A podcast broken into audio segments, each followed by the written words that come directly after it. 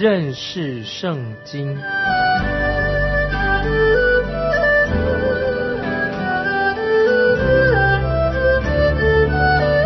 认识上帝的话，把上帝的话带到全世界。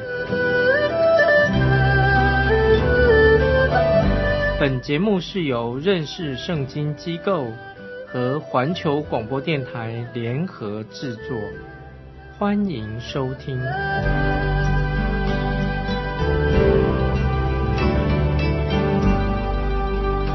亲爱的听众朋友，你好，欢迎收听认识圣经，我是麦基牧师。现在我们要看到北国以色列的亚哈王。现在我们看《列王记上》十六章三十一节，亚哈犯了尼巴的儿子耶罗波安所犯的罪，他还以为轻，又娶了西顿王和巴利的女儿耶喜别为妻，去侍奉敬拜巴利。亚哈王是非常邪恶，他的妻子也帮助他做尽邪恶的事，他们两个人一起干坏事。亚哈王所没有想到的坏事。他的妻子也许别也替他想到的，也许别常常做一些坏事情，是亚哈王自己没有想到的。她是一个非常卑鄙啊、邪恶、凶狠的一位妇女。亚哈和耶喜别两个人是一个邪恶的组合。在新约里面，我们看到希律王和他的妻子希罗底也是很坏。在历史上有许多罪大恶极的绝配。但是没有能够比得上亚哈和耶喜别他们两个人，他们可以说是最坏的。耶喜别是王的女儿，也是巴利祭司的女儿，他的父亲谋杀了他自己的兄弟。有一件很特别的事情，就是耶喜别他这个名字是未婚的意思，或者说他是独居者的意思。换句话说，雅哈和耶喜别他们两个人的婚姻不是因为爱而结合的。与其说他们是夫妻，不如说他们只是有过一种婚礼仪式而已。这两个人之间并没有真正彼此相爱的关系。也许别是一个非常顽固的女人，诡计多端啊，爱干坏事，很任性，喜欢掌控别人，没有道德观念，她心狠手辣，不留情，坏事干尽。所以可以说在历史上，她是一个非常邪恶的一个女人，几乎没有人能够比得上她。在启示录新约启示录第二章二十节，主耶稣对推雅推拉教会说：“怎么说呢？说然而有一件事我要责备你，就是你容让那自称是先知的妇人也喜别教导我的仆人，引诱他们行奸淫，吃祭偶像之物。我们看到耶喜别是一个很强势的作威作福的女人。主耶稣基督也警告了推雅推拉教会这些话。”因为那是一个没有亲情的一个时代，那么这也是对耶喜别的一个写照。耶喜别和雅哈他们怎么会在一起呢？我认为很简单，我自己曾经参加过啊属于年轻人的聚会，已经好多年了。有一件事情很特别的事是什么呢？就是总有看到啊，总会看到一个坏的男孩子就遇到一个坏的女孩子，那么这个男孩子像一个烂苹果一样。那么女孩子就像一个发臭的蛋，奇怪，不知道什么原因，这个烂苹果跟臭蛋呢总会凑合在一起，他们就开始约会了，真是叫做物以类聚。雅哈和耶喜别就是这样，他们在一起的这样的组合，在这段期间还发生了一些别的事情，所以就显出在这段日子是多么的败坏。现在我们看列王记上十六章三十二到三十四节，在撒玛利亚。建造巴利的庙，在庙里为巴利足坛。亚哈又做亚瑟拉，他所行的惹耶和华以色列神的怒气，比他以前的以色列诸王更甚。亚哈在位的时候，有伯特利人希勒重修耶利哥城，立根基的时候上了长子亚比兰，安门的时候上了幼子希哥。正如耶和华借嫩的儿子约书亚所说的话，听众朋友，你还记得在耶利哥城被毁的时候，在约书亚记第六章二十六节，有兴起重建这耶利哥城的人，当在耶和华面前受咒诅。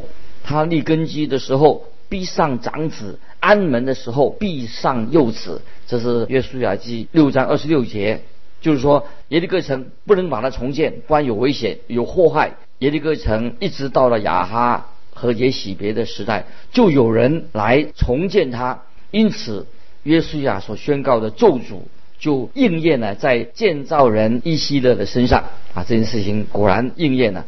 当亚哈和耶洗别在以色列做王的时候，神又安排了一位很勇敢的人。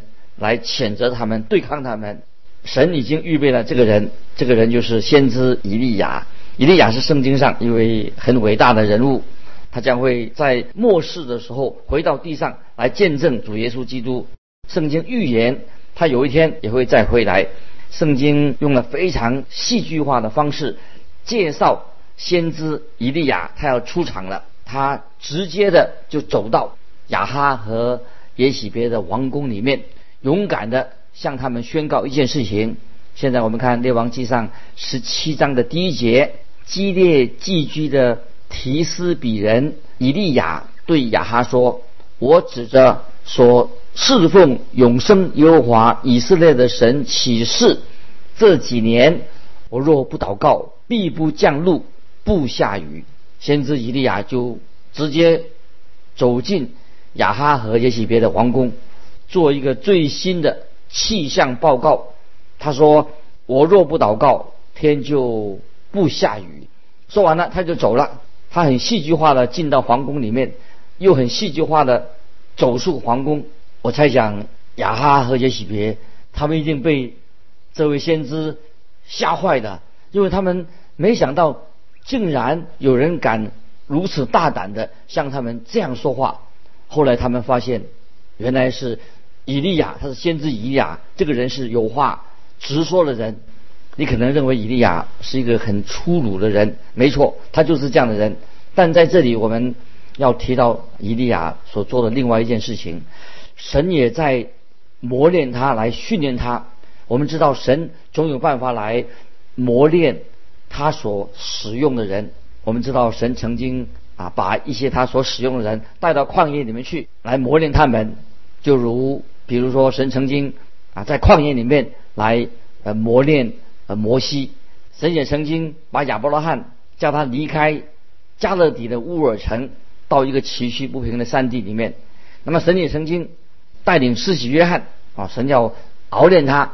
那么甚至在新约我们也看见使徒保罗，他也到亚拉伯的旷野当中待了整整的两年。这个就是神呃磨练熬练他。仆人的一个方式。现在神要带领先知以利亚离开这个地方，要教导他一些必须要学习的属灵的功课。接下来我们看列王记上十七章二三节，耶和华的话临到以利亚说：“你离开这里，往东去，藏在约旦河东边的基利溪旁。”这个时候，神叫以利亚离开这个国家，越远越好。于是。以利亚就来到旷野，走到了一个小溪的旁边。接着我们看第四节，你要喝那溪里的水，我已吩咐乌鸦在那里供养你。这个时候，神用两种很特别的方式来供应先知以利亚的生活。第一种是用自然法，就是溪水，他可以喝那个溪水，喝溪里面水。另外一种超自然的法，神让乌鸦叼食物来喂养以利亚。以利亚在旷野当中就待了好一阵子，之后事情发生了，看见溪水渐渐的枯干了。现在我们看第七节，过了些日子，溪水就干了，因为雨没有下在地上。伊利亚在旷野的里面，每天早上他就来到溪水旁来观看溪水的流量，发现溪水一天天的减少了。那么他要只要他拿一根木桩放在溪水里面，就知道哦水量到底还有多少。然后他就估计说，再过几天水就干了，他可要被饿死了，会渴死了。今天我们每个人啊很喜欢用数字啊用数学来衡量水水量，只要有尝试的人知道啊，我们都会知道总有一天水就会枯干的。这个就是数据啊，我们根据这个数学的原理，这个数据的问题所在。今天有些教会也常常是靠着数据来说话。如果你参加一所教教会，那发现啊，大家好像哦很热心的啊奉献奉献钱，那么又有一些新的人加入教会，那么聚会教会人呢增加了，你也许就会认为啊这个教会好兴旺哦，是一个很成功的教会。事实上不一定是这样子。我听曾听说有一个这样的故事，在教会里面有一天在开同工会的时候，牧师就说问说。我们现在啊，请财务同工做一下报告，好帮助我们了解我们教会的目前的状况是怎么样。那么有一位同工啊，就提一个问题说：“请问，呃，牧师，你说教会的现况是什么吗？”牧师说：“是，我是知道。”牧师说什么呢？说，就说我所指的就是我们现在教会的状况非常的混乱。那么这个就是啊现况。他问的现况就是现在教会很混乱。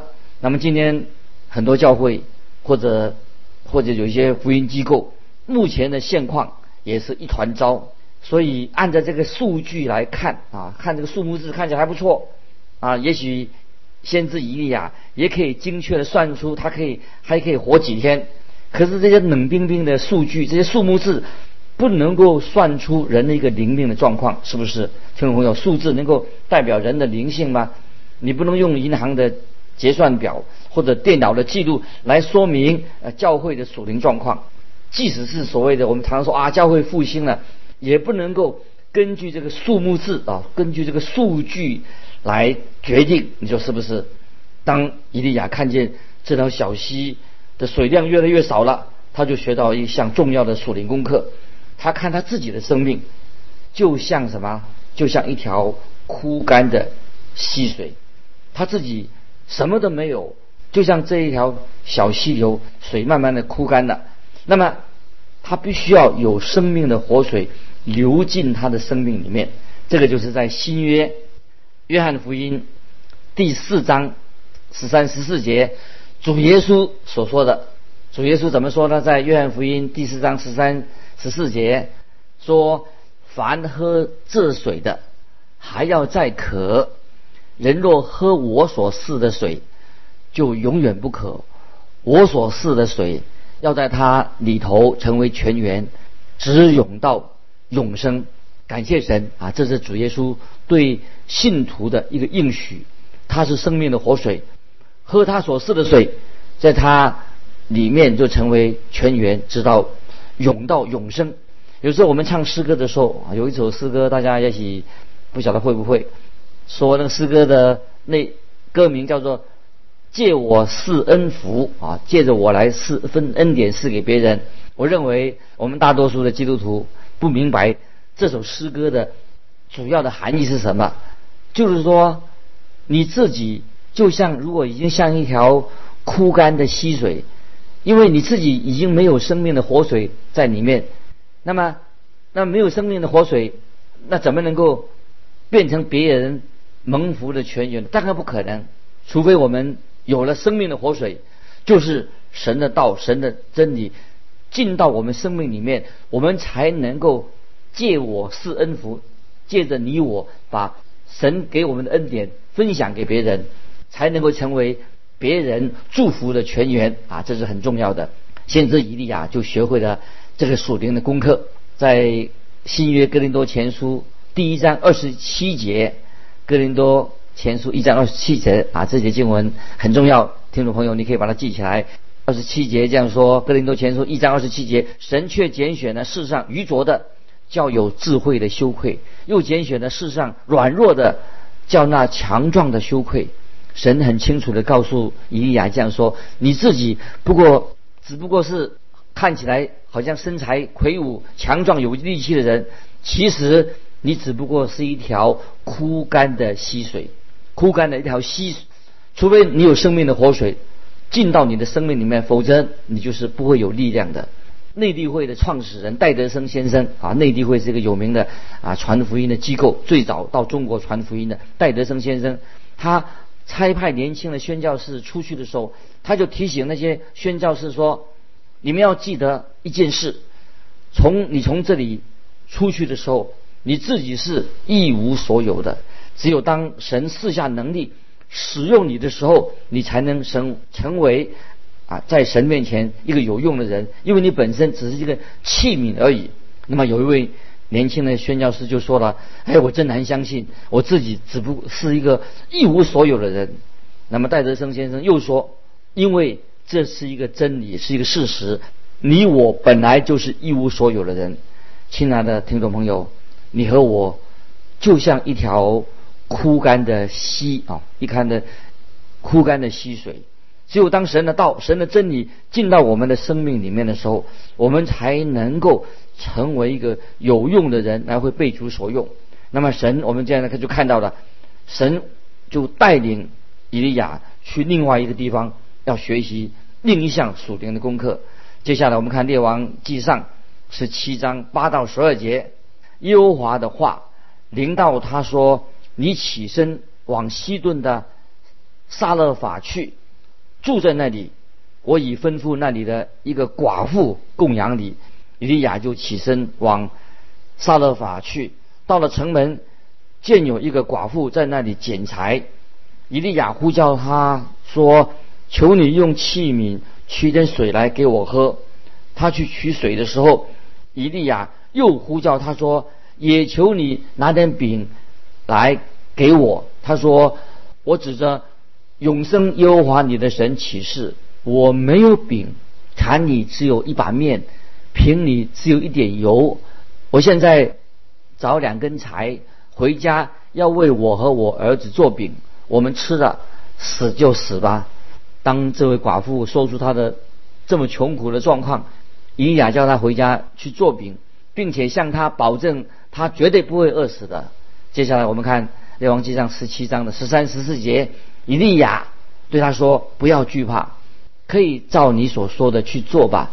只要先为我做一个小饼，拿来给我，然后为你和你儿子做饼。因为耶和华以色列的神如此说：坛内的面必不减少，瓶里的油必不短缺，直到耶和华使雨降在地上的日子。”亲爱的听众朋友，你知道吗？每一天。伊利亚先知伊利亚和这位寡妇跟他的孩子，看着一个空荡荡的面坛里面空空的，他们也许在一同唱赞美神的诗歌，神就借由这个空的面坛来养活他们。这是伊利亚要学习的属灵功课，也是今天听众朋友你所需要的功课。我们在神面前只是一个空的面谈，空空的面谈，常听见。啊，有人啊，他们要服侍神的神的时候说啊，我要把我的才干献给神，啊，把我的才干献给神。亲爱的听众朋友，你我真是有什么才干呢？我们能够把什么东西献给我们的神呢？你知道，我们并没有什么都可以献给神的。在加利利的婚宴当中，你知道主耶稣参加加利利的婚宴的时候，最重要的是什么呢？是新娘的婚纱吗？不是的，是那里的空的空的石缸吗？主耶稣就行了神迹，叫人把水缸装满水，然后耶稣行神迹，使水变成了酒，使大家就享受一场盛宴。这个才是这个婚宴的最重要的一个属灵的意义。听众朋友，我们只不过是一个空的面坛，空的水缸。我们在神面前是一无所有的，只有当生命的活水跟生命的粮进到我们生命里面，我们才能够被主所用。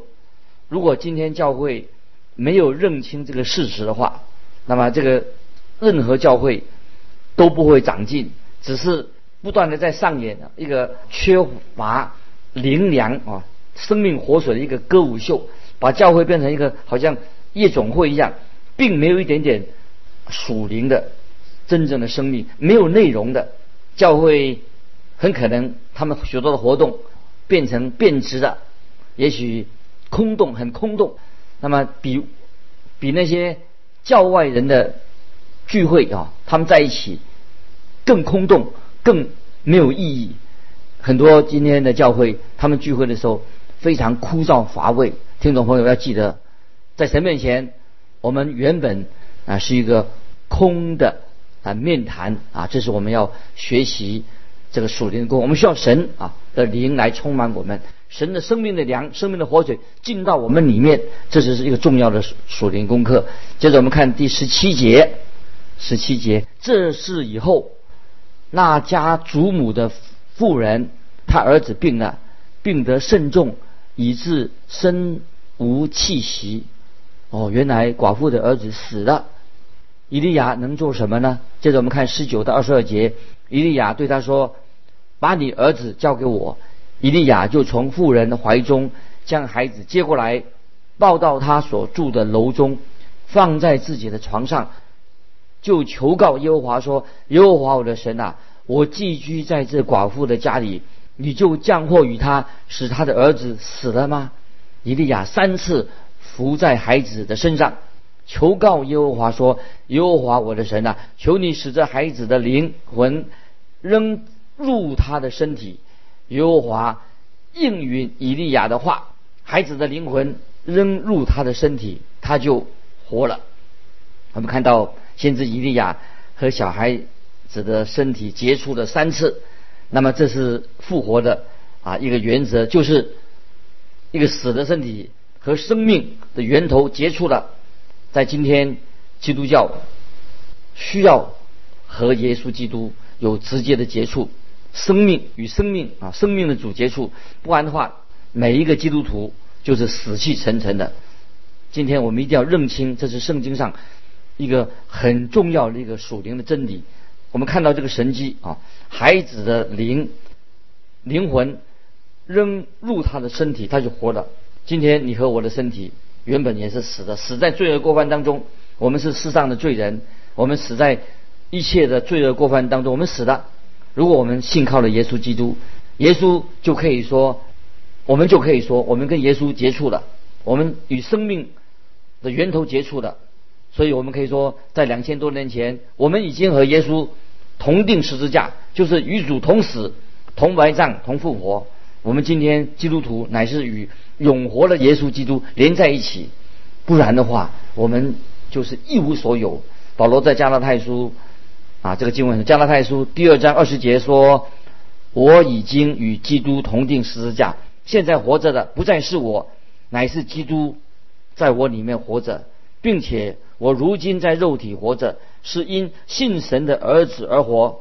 他是爱我，为我舍己。感谢神，以利亚先知。”已经学会了这一项属灵的功课。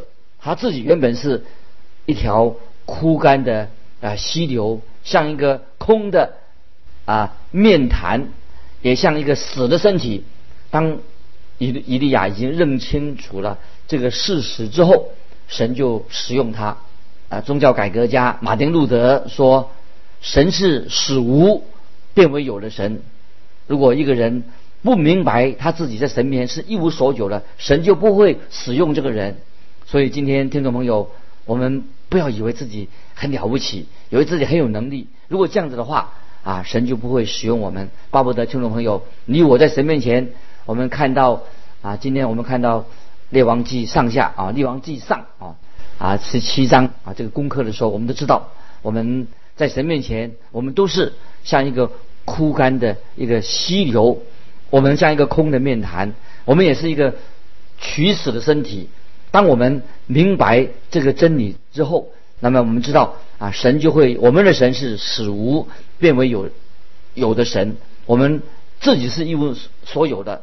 我们知道这个事实，那么神才会使用我们成为他有用的器皿。我们必须要一个侍奉的人，必须要知道在我们的生命当中，这个事实非常重要。神才会。他的灵啊，才会充满我们，使我们成为他啊所喜悦的一个器皿，才能够为主所用。听众朋友，是否你今天觉得自己啊很疲乏，灵里面很枯干，也觉得自己一无所有？但不要忘记啊，神爱我们啊。如今我们在肉身活着，是因信耶稣基督神的儿子而活。他爱我们，为我们舍己，所以我们虽然是一个枯干的啊。一条溪水啊，我们是一个空的面坛，将要取死的身体。但是，因为我们信靠了耶稣，生命之粮、生命的道生命的活水进到我们的生命里面，我们就可以成为啊神手中的器皿。巴不得听众朋友，今天我们读到旧约这段经文的时候啊，我们再一次在神面前愿意成为神手中的器皿，不是我们能做什么，我们是神手中的器皿。我们认清这个事实，我们知道啊，神要使用我们，我们把自己能够交托在神的手中，我们一无所有，在。我们神啊，神是爱我们，为我们舍己，所以我们成为他手中的器皿。我们已经与耶稣基督同死、同埋葬、同复活，一举一动有了新生的样式，也能够参与教会服侍的工作。今天我们就分享到这里，听众朋友欢迎来信跟我们分享你的信仰生活。记得环球电台认识圣经麦基牧师说，愿神祝福你。我们下次再见。